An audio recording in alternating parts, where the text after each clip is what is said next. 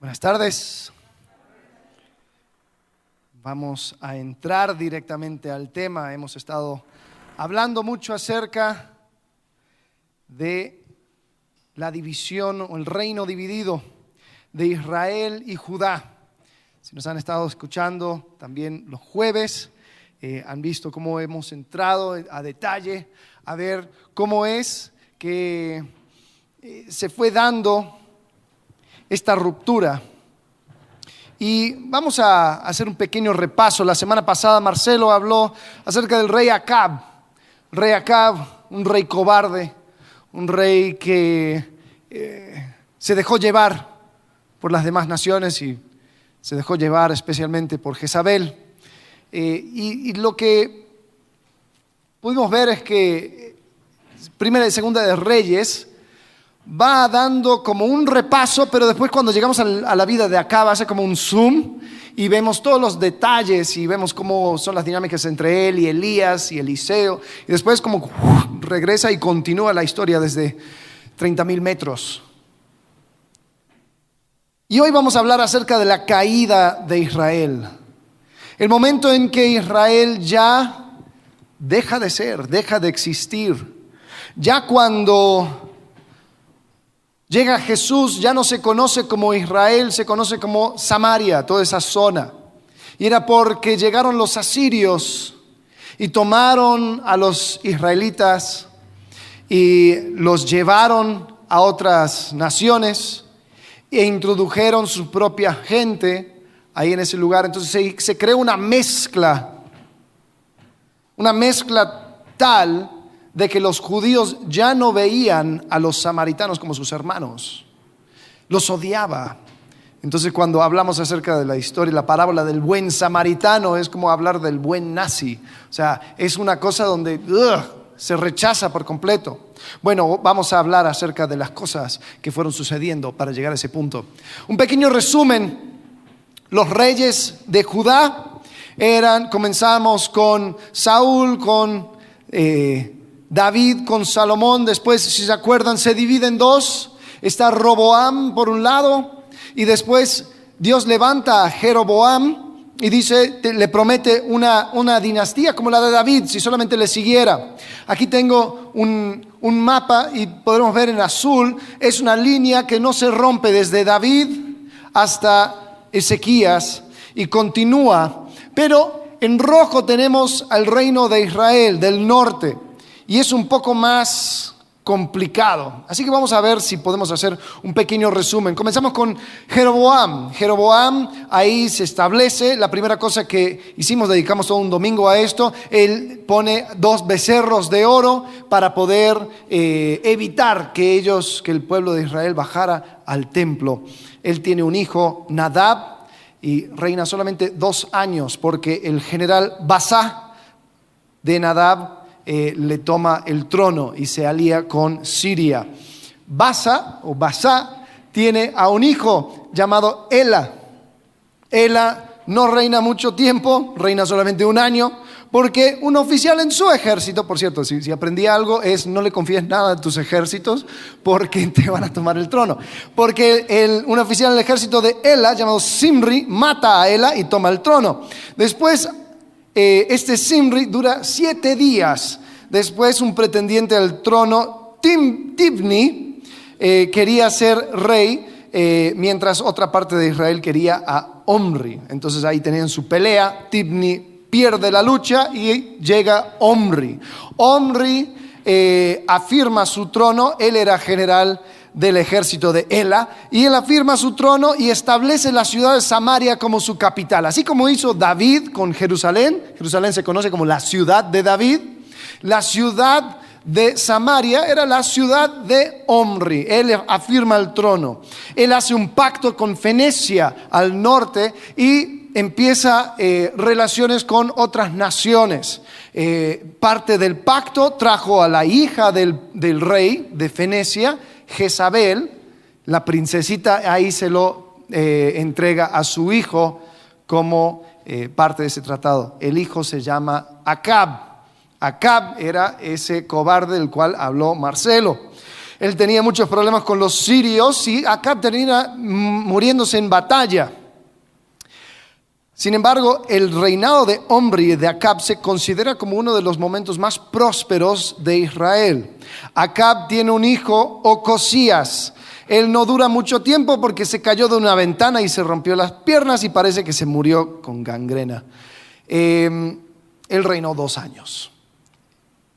Ocosías tenía un hermano llamado Joram. Él hizo algunas cosas buenas, pero no del todo reinó 12 años. Eh, ya se cansaron del el linaje de Omri, entonces un tal Jehú, general del ejército, usurpa el trono. Él mata a Jezabel, mata a la familia de Acab, mata al rey de Judá también. es, esta, esta parte que se ve todo confuso, ahí como que todo se estaba mezclando, ahí es donde llega Jehú y mata a todos. Em, él mata a todos los profetas de Baal también, pero no regresa a Jehová, sino que regresa a los dos becerros de oro. Este Jehú, Dios le promete cuatro generaciones. Entonces él tiene un hijo, Joacás, reina 17 años, él cae ante el rey de Siria.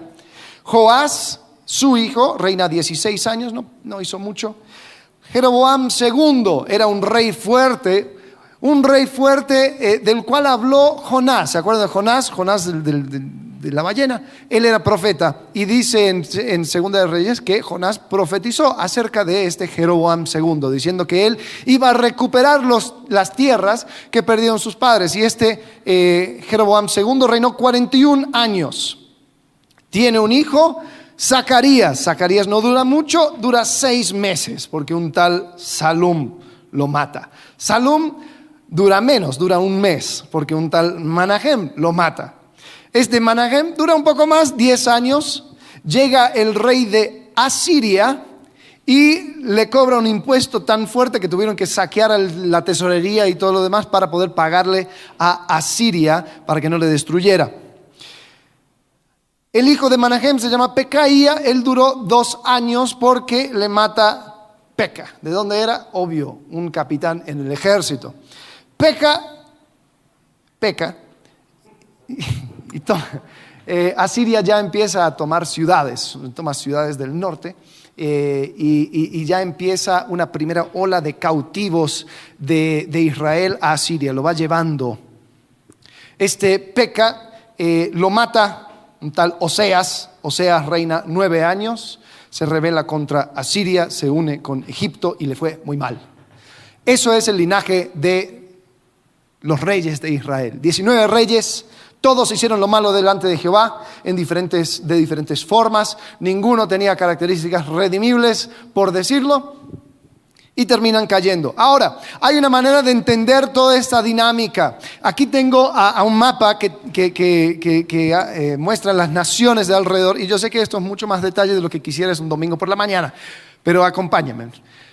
Tenemos a Israel al norte, Judá al sur, y tenemos un montón de pequeños reinos alrededor, los filisteos, tenemos a Fenecia, tenemos a Damasco, eh, o Siria se podría llamar, tenemos a Amón, Moab, Edom, y después, a un lado, si estás pensando en un mapa, ahí por donde está hoy en día Irak, está el imperio asirio. El imperio asirio era el gorila del Medio Oriente, era eh, las personas, el imperio que había durado muchísimo tiempo y siempre estaba metiendo mano. Y si estos pequeños reinos querían sobrevivir, tenían que trabajar juntos. Entonces, algunos se aliaban con Asiria, otros se aliaban con Egipto, y siempre estaba en el juego eh, en cuanto a eso. Si han escuchado los jueves, ven que nos metemos en mucho más detalle en cuanto a eso, pero quiero que lo tengan en mente. Segunda de Reyes, capítulo 17, versículo 1. En el año duodécimo de Acaz, rey de Judá, comenzó a reinar Oseas, hijo de Ela, en Samaria sobre Israel, y reinó nueve años.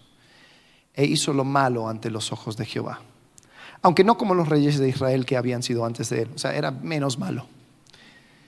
Contra él, contra este subió Salmanaser, rey de los asirios.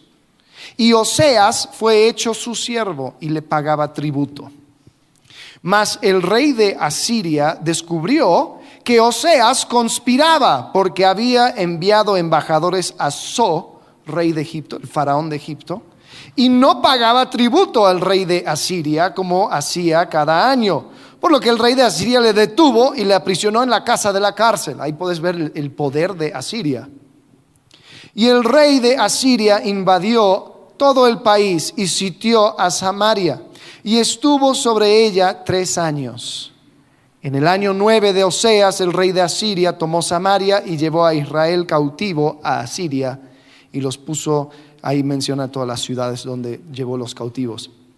En versículo 7 da la razón es interesante que estas razones no son razones geopolíticas, no son razones de tratados, no son razones muy complicadas. Dice, porque los hijos de Israel pecaron contra Jehová su Dios, que los sacó de tierra de Egipto, debajo la mano de Faraón, rey de Egipto, y temieron a dioses ajenos. Ahí después cuando tengas chance lee todo el capítulo 17 de Segunda de Reyes, va a entrar en detalle de todo eso, pero si podemos resumirlo en una sola palabra es esta, idolatría idolatría. Es la razón por la cual cayó Israel. Sin embargo, nosotros tenemos un concepto de idolatría como algo que es lejano, algo que no nos afecta, algo que no va con nosotros en el siglo XXI.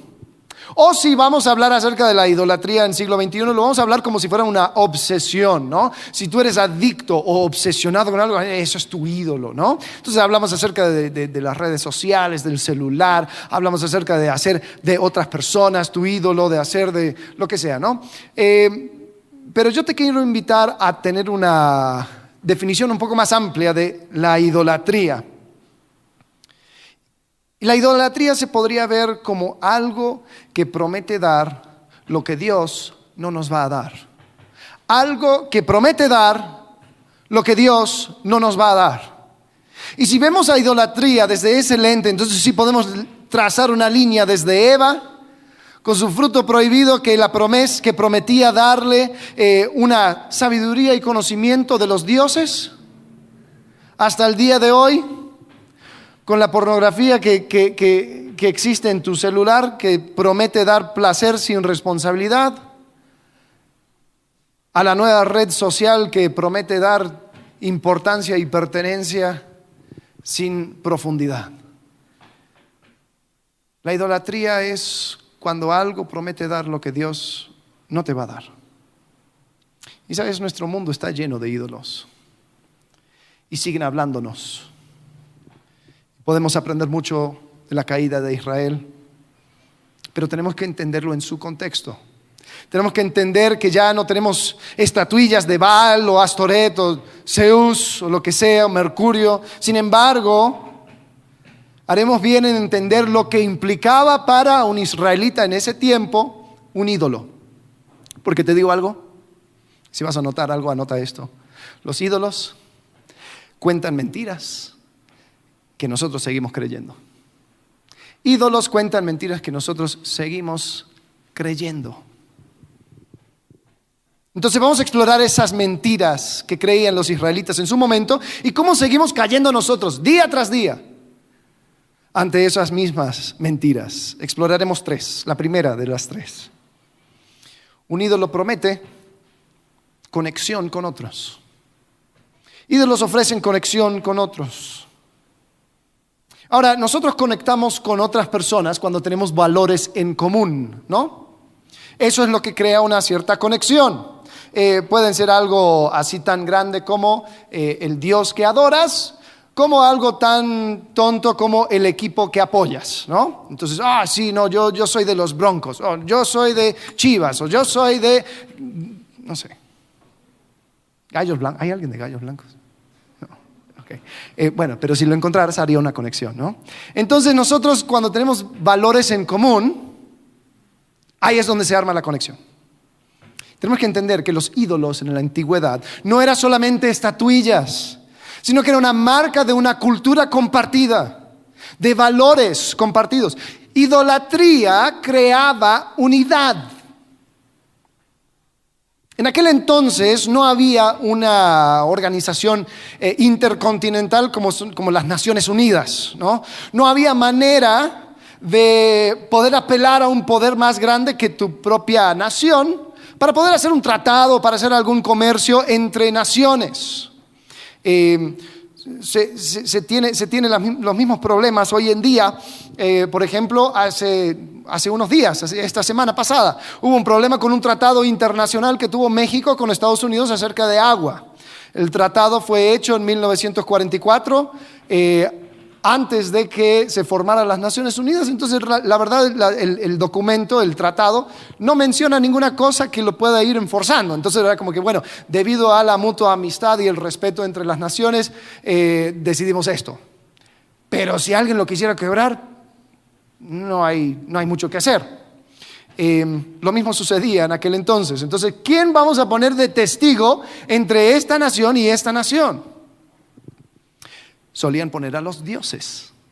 Los dioses, eh, en la mente de la persona de aquel entonces, existían una comunidad de testigos que, valoraban el orden y la paz eh, entre naciones. Entonces, cuando se hacía un acuerdo, ponían a los dioses como testigos. Y era tan común que había una estructura ya preestablecida. La estructura va así. En un tratado, de la antigua Medio Oriente había el título y nombres de las partes involucradas, dioses que son testigos, entonces si Salomón quería hacer un tratado de paz con los filisteos, diría Salomón, rey de Israel, no sé qué, rey de Gat, eh, ponemos a Baal de testigo entre nosotros, ponemos a Jehová de testigo. Maldiciones después sobre las partes que si violan el tratado, había una ceremonia que acompañaba el tratado, había un escrito acerca de la santidad del tratado, estipulaciones del tratado, un recordatorio para el futuro cumplimiento del acuerdo, había una sección de bendiciones y de maldiciones sobre cualquier persona que eh, cambiara eh, los términos o quisiera alterar la, estela. Ellos construyeron una, una, piedra enorme para que todos supieran que aquí hubo un tratado entre dos naciones. Entonces eso era la manera común de hacer estos tratados. Ponían a los dioses como testigos. Es más, si tú quieres profundizar en este tema, lee Deuteronomio con un ojo a esta estructura. Vas a ver que Dios estructura todo su acuerdo con su pueblo como un tratado legal. Muy interesante, pero eh, el punto es cómo me conectaba con otras naciones, cómo podía ser un tratado de comercio, cómo podía decir, oye, mira, rey, ¿cómo vamos a hacer? Yo quiero esto, tú quieres lo otro. Bueno, bien, pongamos a los dioses como testigo. Entonces, eh, una nación mandaba a una estatua de su dios para recordar de que, hey, tenemos algo en común. Quizás mandaba a algunos sacerdotes para poder cuidar a la estatua, a este ídolo. Em, si era un tratado muy serio, entonces mandaba a una mujer que viviera como esposa del rey para asegurarse de que ese tratado fuera firme. Pensando en Salomón, ¿tú crees que tuvo 700 esposas y 300 concubinas porque no podía con una? No, era porque estaba haciendo tratados con todas las naciones. ¿Tú crees que él llenó a Israel de, ídolos porque él pensaba, mm, no sé acerca de este Jehová, yo creo que yo, yo le apuesto a este otro Dios? No, lo hacía porque los ídolos prometían conexiones. Entonces se ponían los ídolos en lugares prominentes en Israel para decir, hey, no te preocupes, eh, Filistia, no te preocupes, Fenecia, no te preocupes, Asiria, aquí tengo tus dioses, ellos están mirando por los términos del tratado, está todo bien. Ahora lo complicado es cuando vemos Éxodo capítulo 20, versículo 3, primer mandamiento. No tendrás dioses ajenos delante de mí. Dios no iba a ofrecer una manera conveniente para hacer diplomacia con otras naciones. Para hacer un tratado con el pueblo de Dios, tú tienes que hacerlo bajo los términos de Dios. Si quieres un ejemplo, podemos ver el tratado que hizo Salomón con Hiram, rey de Tiro. Tú no escuchas a ningún, ningún dios ajeno. El rey de Tiro dice, hey, qué bueno que Dios te ha bendecido con, un hijo sabio, ha, bendecido a Israel con un hijo sabio, yo te voy a mandar madera, tú me vas a mandar trabajadores, ta, ta, ta, ta, ta. Y hacen su, su tratado, ahí está en la Biblia. Pero Dios no iba a permitir que se hicieran las cosas a la manera de todas las naciones. Oye, mira, pongamos a tu Dios, a mi Dios, como testigos entre el tratado. No, no, no. No tendrás dioses ajenos delante de mí, dice Jehová. Esto complicaba la cosa. Esto hacía muy difícil que un israelita viviera en la sociedad moderna en el cual se encontraba. ¿Cómo voy a hacer entonces? Es que así se hacen las cosas. Es que Dios es medio inflexible. Era muy extraño para las otras naciones, quienes estaban acostumbrados a tener un panteón de dioses. Una comunidad entera de dioses. Es, más, ¿sabes? Los romanos se les parecían, los judíos, los judíos eran, tan extraños para los romanos que les llamaban ateos. Decían, estos tienen un dios, pero un dios es igual que tener a ningún dios. Son, son ateos estos. Era muy extraño. Y tal vez hasta pensaban que los israelitas eran algo, como que se pensaban la última Coca-Cola del desierto. A ver, ¿y estos quiénes se crean? Estos israelitas con su Dios que no quieren cooperar con los demás. ¿Acaso estos odiaban orden y paz? Hoy en día nosotros escuchamos la misma mentira. Esta idolatría no, se ha, no, no, no, no ha cambiado, o sea, no, no ha disminuido, solamente ha cambiado de forma. Escuchamos cosas como que, oye, es que los ejecutivos de mi compañía pues, van a ir al table después del trabajo. Si no, soy parte de ese grupo, pues no me van a considerar para los proyectos futuros. O sea, yo tengo que estar, tengo que mostrar que valoro lo que ellos valoran, o por lo menos no criticar lo que ellos valoran. No, o sea, ahí tengo que acompañarles y, no, sí, yo sé que va a haber esta fiesta y, y yo sé cómo terminan las fiestas suyas, pero es que si no voy, yo no tengo futuro ahí. Está difícil la cosa. Es que así se hace. es que para cerrar esta venta tengo que mostrarme un poco más flexible. Tengo que decir algunas cosas que quizás no son ciertas. Pero es que me, lo pidieron. Oye, mira, no, no, vengas con tus cosas, por favor. Vamos a asegurarnos que esto lo cerremos. Entonces, sé, sé un poco flexible. Flexible. Es decir, por favor, no metas a tu Dios en este acuerdo. Es que si yo hablo de Dios así me van a llamar retrógrada anticiencia, peligrosa. Y tenemos esa manera de pensar, pero lo que seguimos creyendo es la mentira de que los ídolos ofrecen conexiones. Si yo simplemente le callo a Jehová por un momento y digo, oye Jehová, es que así no se hacen las cosas, sí tenemos que aceptar los, los valores de los demás. Dios no te quiere ofrecer conexiones, te quiere ofrecer una comunidad centrada en su persona. Pero si lo que tú buscas es conectes, pues entonces estás haciendo o creyendo más bien la mentira de ese ídolo. Ahora, los ídolos han, han cambiado de nombre, ya no se llaman como antes, hoy en día se llaman el poder, el placer, el dinero. Y si solamente me postro delante de ese ídolo, entonces eso me va a abrir las puertas en conexión con otros. Entonces rechacemos esa mentira de que los ídolos ofrecen una conexión con otros. La próxima mentira que podemos ver es que los ídolos me ofrecen lo que yo quiero. No muy lejos de aquí, en la Ciudad de México, hay un mercado, se llama el mercado Sonora. Es un mercado donde hay todo tipo de brujería. Y solamente con unos pesos en, el bolsillo tú puedes ir comprando maldiciones para otros, tú puedes comprar una, que, que, te, lean la suerte, que te digan cómo, vas cómo puedes obtener riqueza, amor, lo que tú quieras. Eso sigue hoy en día. Y sucede porque nosotros queremos lo que queremos y vamos a obtener lo que queremos de una manera u otra.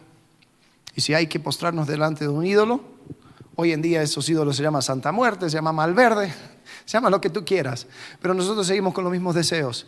Y yo quiero lo que yo quiero. Hace tres mil años esa necesidad eh, de obtener lo que uno quería seguía, y lo que necesitaban un israelita era estabilidad económica. ¿Cómo hoy? Pero ¿cómo era la manera que lo obtenía? Por medio de la lluvia. La lluvia era una marca de estabilidad económica. Entonces, en Israel, el terreno era tal de que dependían de la lluvia. Si no venía la lluvia, no, podían cosechar. Jehová se los anticipa en el libro de Deuteronomio, capítulo 11, versículo 13. Dice, si obedeciereis cuidadosamente a mis mandamientos que yo os prescribo hoy, amando a Jehová vuestro Dios y sirviéndole de todo vuestro corazón y con toda vuestra alma, yo daré la lluvia de vuestra tierra a su tiempo, la, temprana y la tardía, y recogerás tu grano, tu vino y tu aceite. Estabilidad económica, básicamente. Dice, daré también hierba en tu campo para tus ganados y comerás y te saciarás. Guardaos, pues, que vuestro corazón no se infatúe y os apartéis y sirváis a dioses ajenos y os inclinéis a ellos. Y se encienda el furor de Jehová sobre vosotros. ¿Cuál es la maldición? Y cierre los cielos y no haya lluvia, ni la tierra de su fruto, y perezcáis pronto de la buena tierra que os da Jehová. Oh, Jehová, qué flojera. ¿Cómo vas a prometerme lluvia y vas a poner un montón de estipulaciones? Te tengo que obedecer cuidadosamente, tengo que amar a Jehová, tengo que servirle de todo corazón. No, no, no, Jehová, no hay una forma más fácil. A ver, a ver, a ver, ¿cuánto quieres? ¿Cuánto necesitas? No te metas a mi vida, por favor. Solo dime lo que tengo que hacer y ya. Yo quiero estabilidad económica. Hmm. Curioso que el Dios que era tan atractivo para los, israelitas era el Dios de la lluvia, Baal. ¿Y qué prometía, qué prometía Baal? Justamente eso. Hey, tú quieres las cosas a tu manera, no te preocupes, tú ven conmigo y así lo haremos. Tengo un video, es un poco largo, quiero que prestes atención porque se mete en los detalles acerca de este culto a Baal. Así que veámoslo y después vamos a llegar a unas conclusiones.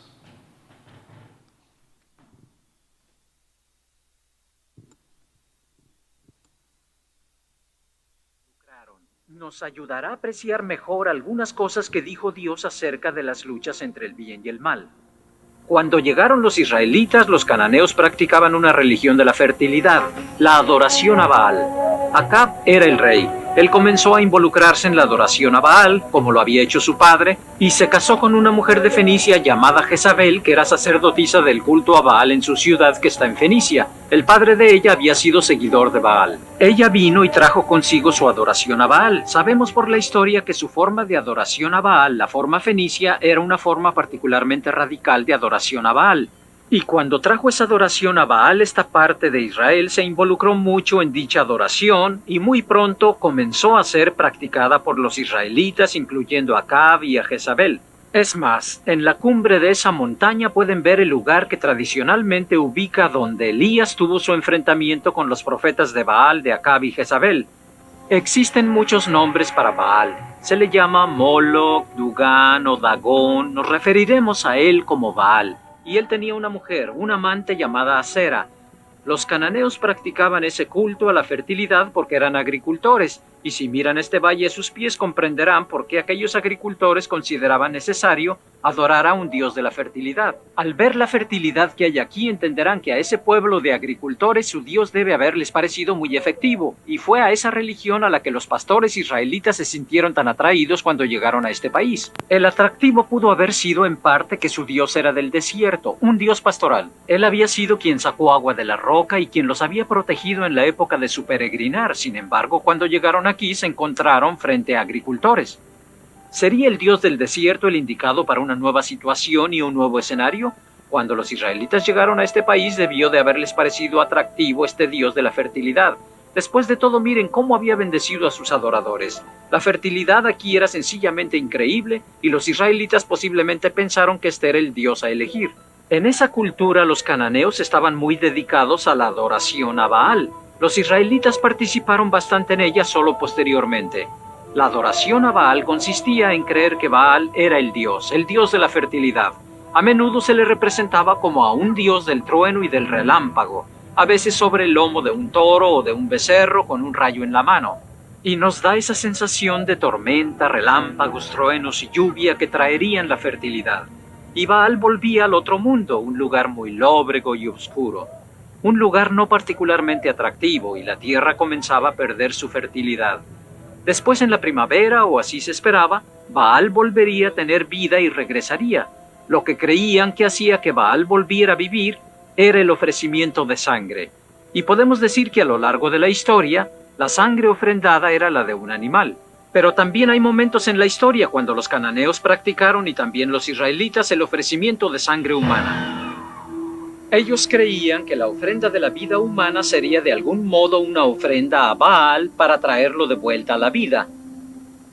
Y si Baal volvía a vivir y tenía relaciones sexuales con su mujer, su amante Acera, esa relación produciría la fertilidad.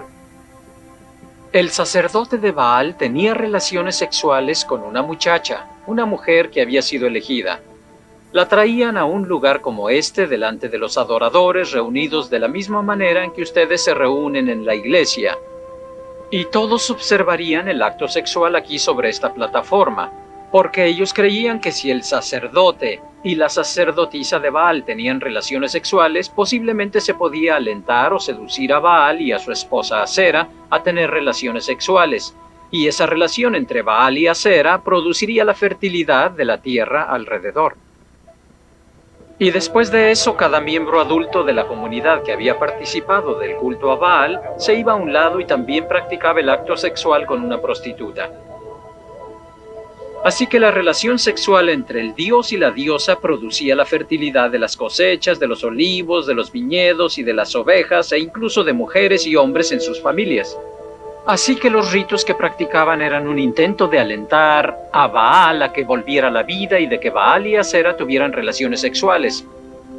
Se reunían aquí en este complejo del templo y detrás de mí ven un lugar alto de la edad de bronce, pero muy bien podría representar lo que se encontraba en el periodo israelita y lo que ciertamente estaba presente en los otros lugares israelitas. Y tal vez dirán, no es un lugar alto, aquello es mucho más alto. Pero recuerden que estamos dentro del hueco de una excavación arqueológica. En la época en que esto estaba aquí, representaba el punto más alto del Tel, y el resto naturalmente habrá sido parte de la ciudad. Pero en medio de este lugar alto, este inmenso montículo de piedras que probablemente tendría una cubierta de arcilla batida para que la cima fuera plana, en medio de este lugar alto había un ídolo, alzado en el centro con un fuego abrasador que ardía en su interior, el nombre que la Biblia usa ocasionalmente para describir ese altar o a ese ídolo es Tofet. Allí toda madre que seguía la práctica de este culto en particular entregaba su bebé al sacerdote y el sacerdote subía las escaleras del lugar alto y se acercaba al altar en alguna posición de adoración. Tomaba al bebé y lo colocaba en los brazos del ídolo que estaban al rojo vivo.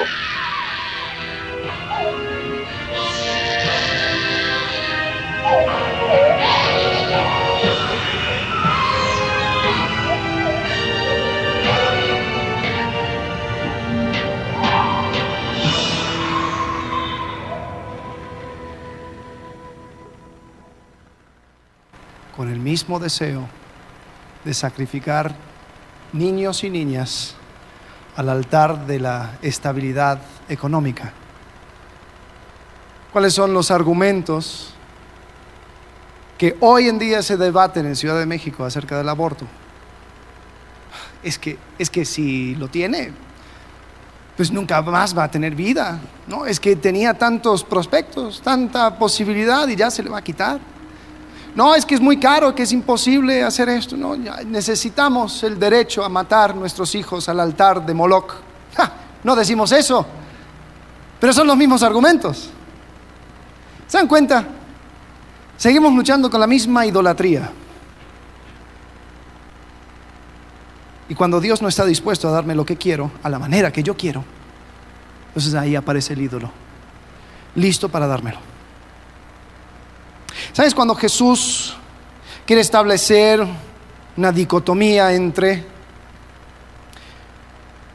dos dioses,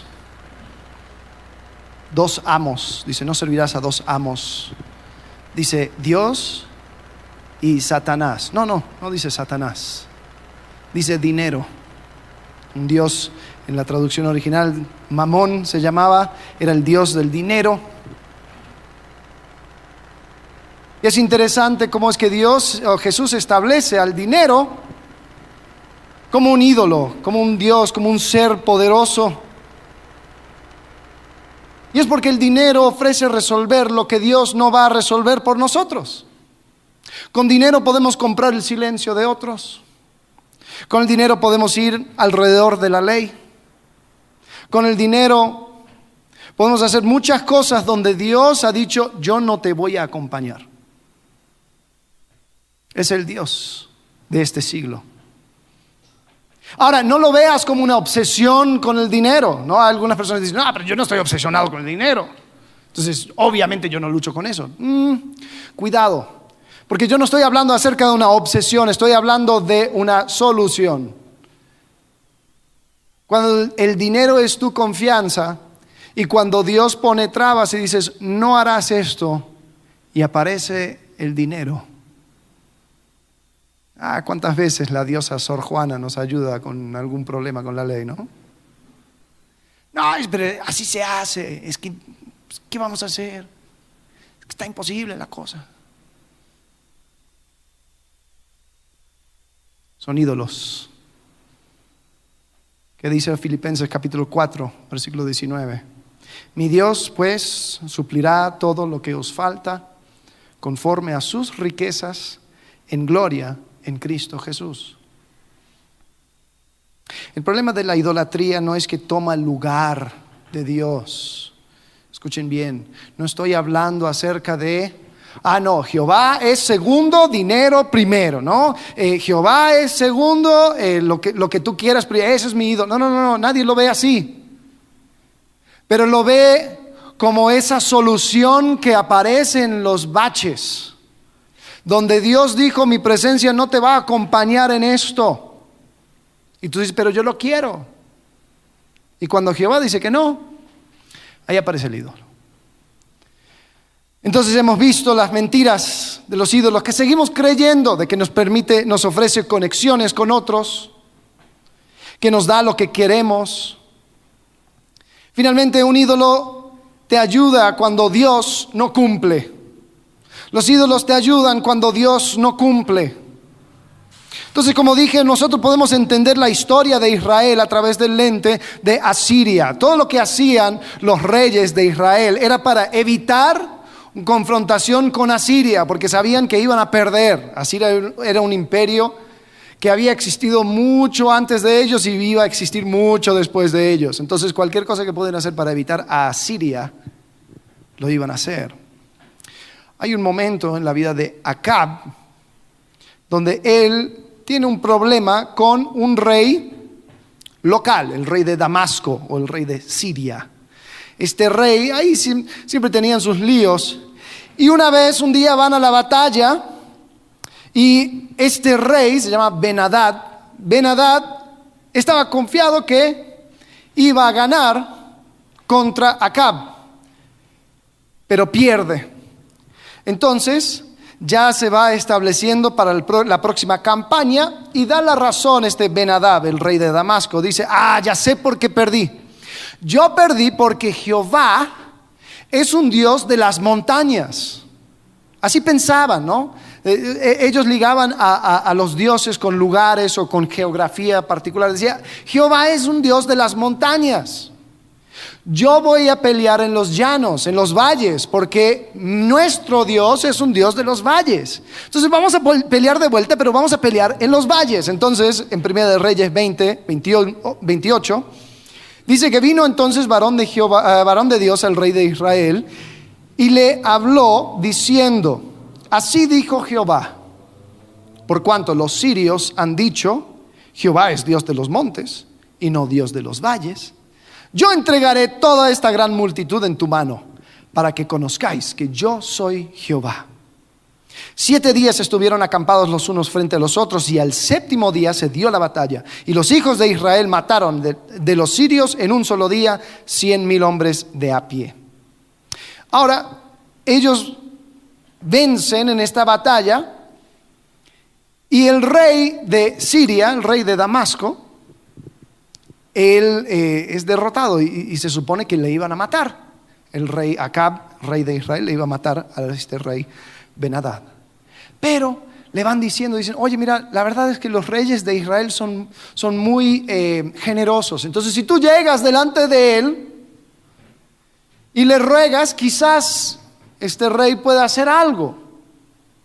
Entonces dice que se apresuraron a tomar la palabra de su boca y dijeron, tu hermano Benadad vive. Están hablando a Acab. Y Acab dijo, id y traerle, traer al rey. Acab Em, le trae y dice que Benadad entonces se presentó a Acab y él les hizo subir en un carro. Entonces ahí estaban los dos reyes en un carro y estaban ahí en una muestra de hermandad, cuando Acab tendría que haberle matado. Dice versículo 34 que le dijo Benadad, las ciudades que mi padre tomó al tuyo, yo las restituiré. Y haz plazas en Damasco para ti, como mi padre las hizo en Samaria. Entonces empiezan a hacer un tratado de mercado libre entre los dos, las dos naciones. Y, y yo, dijo Acab, te dejaré partir con este pacto. Hizo pues un pacto con él y le dejó ir. Es muy bizarra esta historia. Porque unos días después llega un profeta de Jehová y le dice a Acab, Acab, tú dejaste que Benadad se fuera y por perdonarle su vida, Jehová va a requerir la tuya. Uh, ¿Por qué tan duro?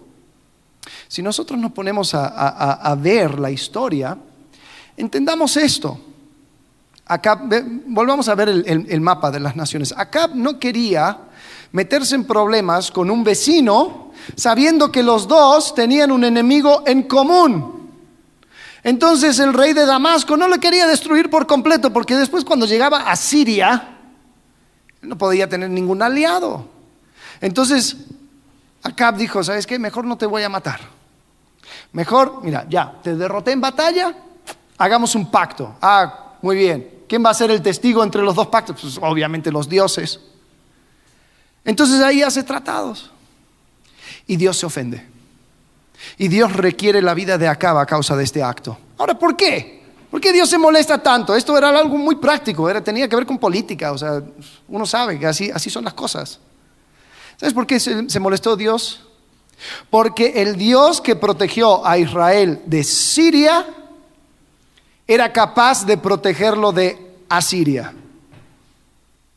Pero ¿qué sucede? Nosotros confiamos en Dios para ciertas cosas, pero cuando ya, se, ya nos llega el agua al cuello, ahí decimos, hay que ser prácticos. Hay que buscar otra solución. Hay que buscar otros dioses. ¿Sabes?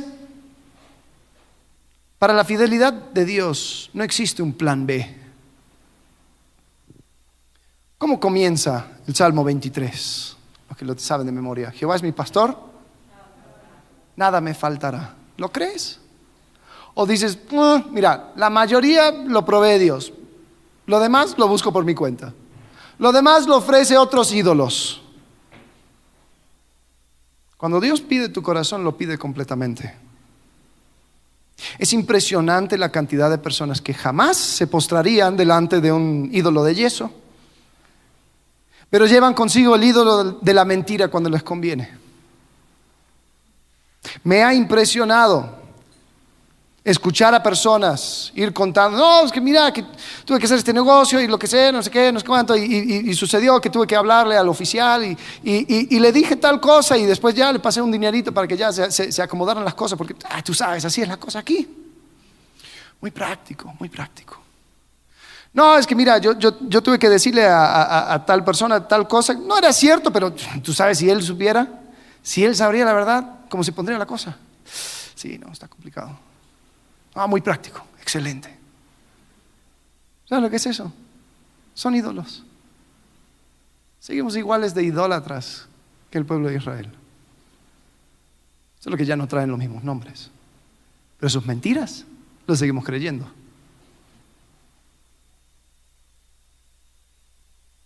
En el Nuevo Testamento, los escritores también tenían una manera amplia de definir idolatría.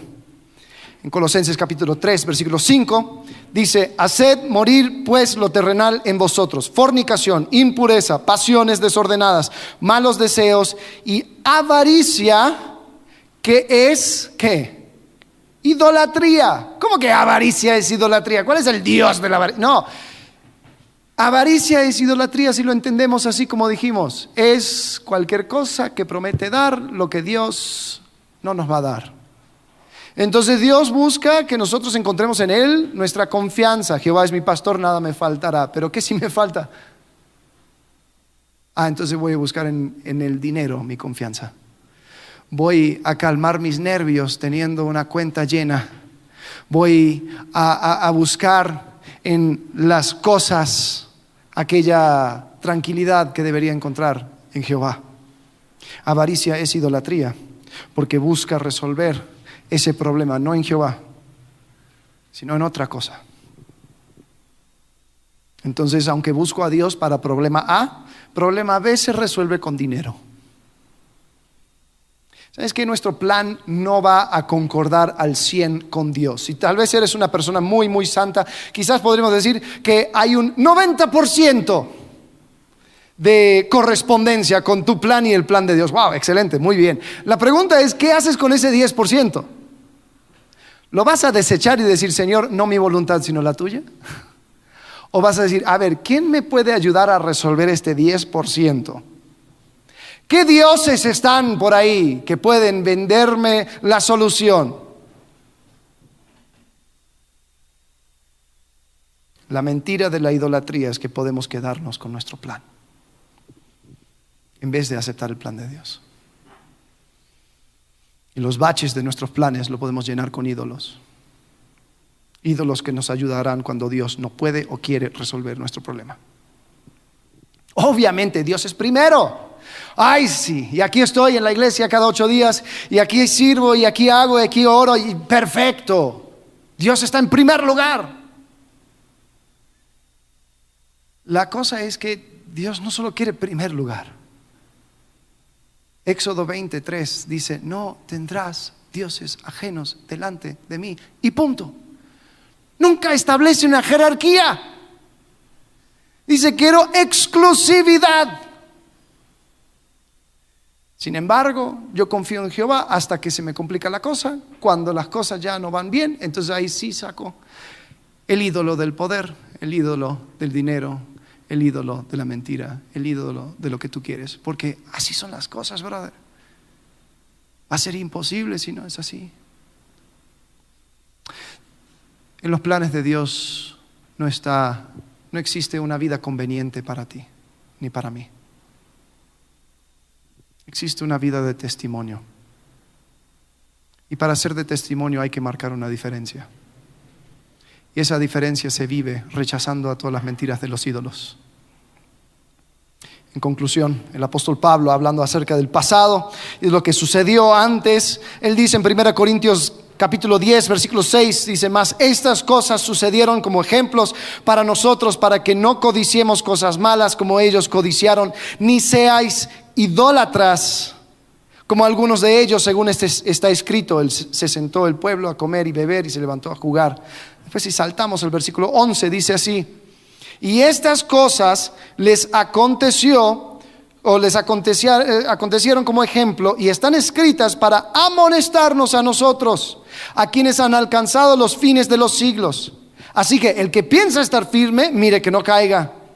No os ha sobrevenido ninguna tentación que no sea humana, pero fiel es Dios que no os dejará ser tentados más de lo que podéis resistir sino que dará también juntamente con la tentación la salida para que podáis soportar. Lo que está diciendo es que no hay necesidad de ir tras ídolos, porque Dios provee absolutamente todo lo necesario en ese momento de prueba. Yo creo que va por ahí porque el próximo versículo dice, por tanto, amados míos, huid de la idolatría. Israel fue destruido por completo por la idolatría. Aprendamos de su lección. ¿Cuál es la lección? La lección es encontrar en Jehová todo lo que me falte. Y si siento que algo me falta, confiar que Jehová es consciente de esa necesidad.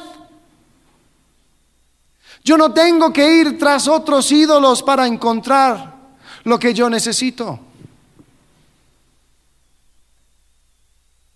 La caída de Israel por manos de Asiria era un momento definitivo. De ahí no hubo rescate. Cuando hablan acerca del gran y temible día del Señor, para Israel era ese día. Cuando hablaban acerca del juicio de Dios, era ese día. Ese día era un día final, un día donde ya no había lugar para darse vuelta e ir atrás. Y después de ese momento no hubo vuelta atrás. El profeta Oseas, cuando habla acerca de Israel, dice que Samaria iba a quedarse como una, una piedra lisa, no iba a quedar nada. Y así sucedió. Sin embargo, Oseas cuando habla, él menciona algo que parece ser hasta contradictorio, porque en el capítulo 14 de Oseas, versículo 7, dice, volverán y se sentarán bajo su sombra y serán vivificados como trigo y florecerán como la vid, su olor será como el vino del Líbano. Efraín o Israel dirá, ¿qué más tendré ya con los ídolos? Yo lo oiré y miraré y yo seré a él como la haya verde, de mí será hallado tu fruto. Y habla acerca de una restauración de Israel que si vemos en la historia, no sucedió. Nunca sucedió un momento donde Israel regresara. ¿Latino mal? Oseas. Hizo una predicción que no fue. ¿Qué pasó aquí? ¿Qué onda con Israel? 750 años después llega Jesús Jesús vive una vida perfecta, nunca peca y después muere, muere sobre una cruz y carga sobre, sobre él el pecado de todo el mundo. Él sufre el exilio de los ojos de Jehová. Jehová aparta su rostro y Jesús muere, pero resucita el tercer día. Y después justo antes de que está por ascender a la diestra del Padre y dice a sus discípulos, me seréis testigos en Judá, en Samaria y hasta el último de la tierra. Y llega el Espíritu Santo, no muchos días después, el día de Pentecostés. Y cuando llega el Espíritu Santo, Dice que se escucha como un viento fuerte que empieza a sonar y todos los discípulos que estaban en ese aposento alto bajan a la ciudad y empiezan a hablar en otros idiomas. Y todos los judíos que habían sido dispersados por todas las naciones, todos los, los fieles que tenían mezclados con ellos sangre asirio o sangre de alguna otra nación porque fueron destruidos por completos, empezaron a escuchar un mensaje. Jesús Jesús ha venido. Jesús vino para hacer el sacrificio perfecto. Jesús ahora nos puede salvar. Y por medio de Jesús se pudo reunir todos los pueblos que, que fueron dispersados por todas las naciones. E Israel, de esa manera, pudo regresar. Lo que estoy diciendo es que el engaño de los ídolos es que Jehová puede proveer, o de, que, de que hay cosas que Jehová no puede proveer. Y ahí es donde los ídolos entran. Pero lo que Jehová nos promete es que ninguna de sus promesas va a caer a tierra sin cumplirse. Tanto en la vida de un reino como en tu vida personal. Entonces la próxima vez que estés tentado a buscar más allá de la provisión de Dios por lo que tú quieres, recuerda que los ídolos siguen haciendo promesas que nosotros seguimos creyendo. Pero es en Jesucristo que somos completos. No necesitamos nada más. En Él hay esperanza y plenitud de vida. En Él se cumplen las promesas de Dios. Vamos a orar. Padre, gracias porque tú eres bueno, porque nos muestras vez tras vez, Señor, que tú todo lo sabes, todo lo puedes. Pero Señor, hay lugares, hay caminos que tú no quieres que llevemos. Señor, ayúdanos a confiar en ti, a creerte a ti, a ajustar nuestro plan a la tuya y no ir tras otros ídolos con sus promesas huecas y falsas. Perdónanos por nuestra idolatría, por ir tras las promesas de cosas que no pueden cumplir. Señor, queremos entregarnos a ti con todo nuestro corazón. Ayúdanos a aprender de las lecciones de Israel. En el nombre de Cristo Jesús. Amén.